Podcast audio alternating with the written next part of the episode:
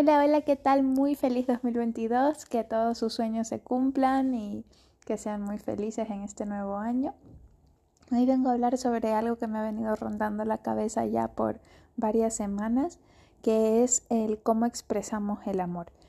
Em, en mi último viaje a Ecuador estuve con mi hermano y mi hermano es geniatipo 8. Los geniatipos 8 son como súper cerrados, el típico que está acorazado y que no muestra ninguna emoción em, por miedo a, que, a ser vulnerable y tal. Entonces, bueno, eh, yo pienso, a ver, vamos a ver.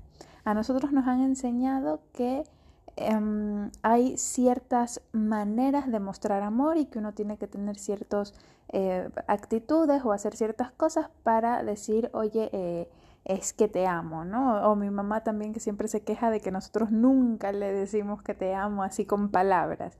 Entonces, bueno, con todo esto yo he estado pensando y es como, a ver, lo que pasa es que hay distintas formas de expresar amor.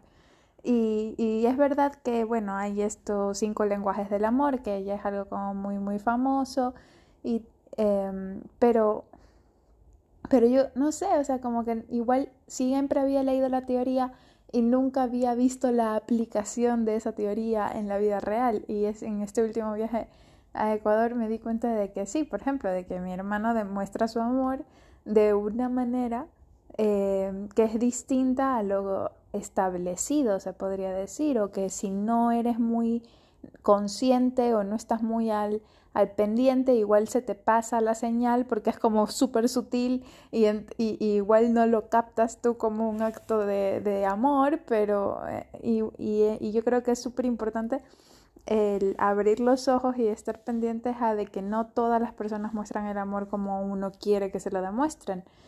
Entonces pensaba, a ver, cuando tú estás en la escuela, la profesora te enseña a hacer una flor. Y la flor tiene que tener cinco pétalos y ser amarilla y, o rosada y en el centro tiene un, un, círculo y tiene que ser de otro color ese círculo. Y entonces, bueno, para ella esa es la flor y eso es lo que a, a todos nos enseñaron de chiquitos, que así esa es la flor pero hay miles de formas de dibujar una flor y entonces qué pasa si un niño va y dibuja otro tipo de flor, una cosa que parece, eh, yo qué sé, césped y, que no tiene nada que ver con, con, la flor que esta señora tiene en la mente o que nunca ha visto en su vida porque igual es una flor hiper exótica que solo se encuentra en, en el Amazonas y y entonces la señora que le va a decir al niño, lo, probablemente le diga, no, es que estás haciendo, eh, estás dibujando césped y no estás dibujando una flor y la flor tiene que tener los cinco pétalos amarillos. Y entonces es lo que nos pasa aquí cuando empezamos a tener ese tipo de exigencias en, en cualquier tipo de relaciones, ¿no?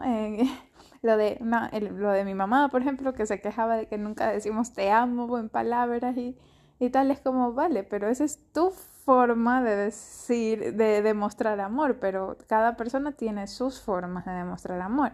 Y lo que pasa es que tienes que tener el corazón abierto y los ojos abiertos para darte cuenta de cómo te lo están demostrando y ser capaz de aceptar esa forma y en vez de exigir a alguien que cambie. Entonces, bueno, eso es la reflexión de hoy.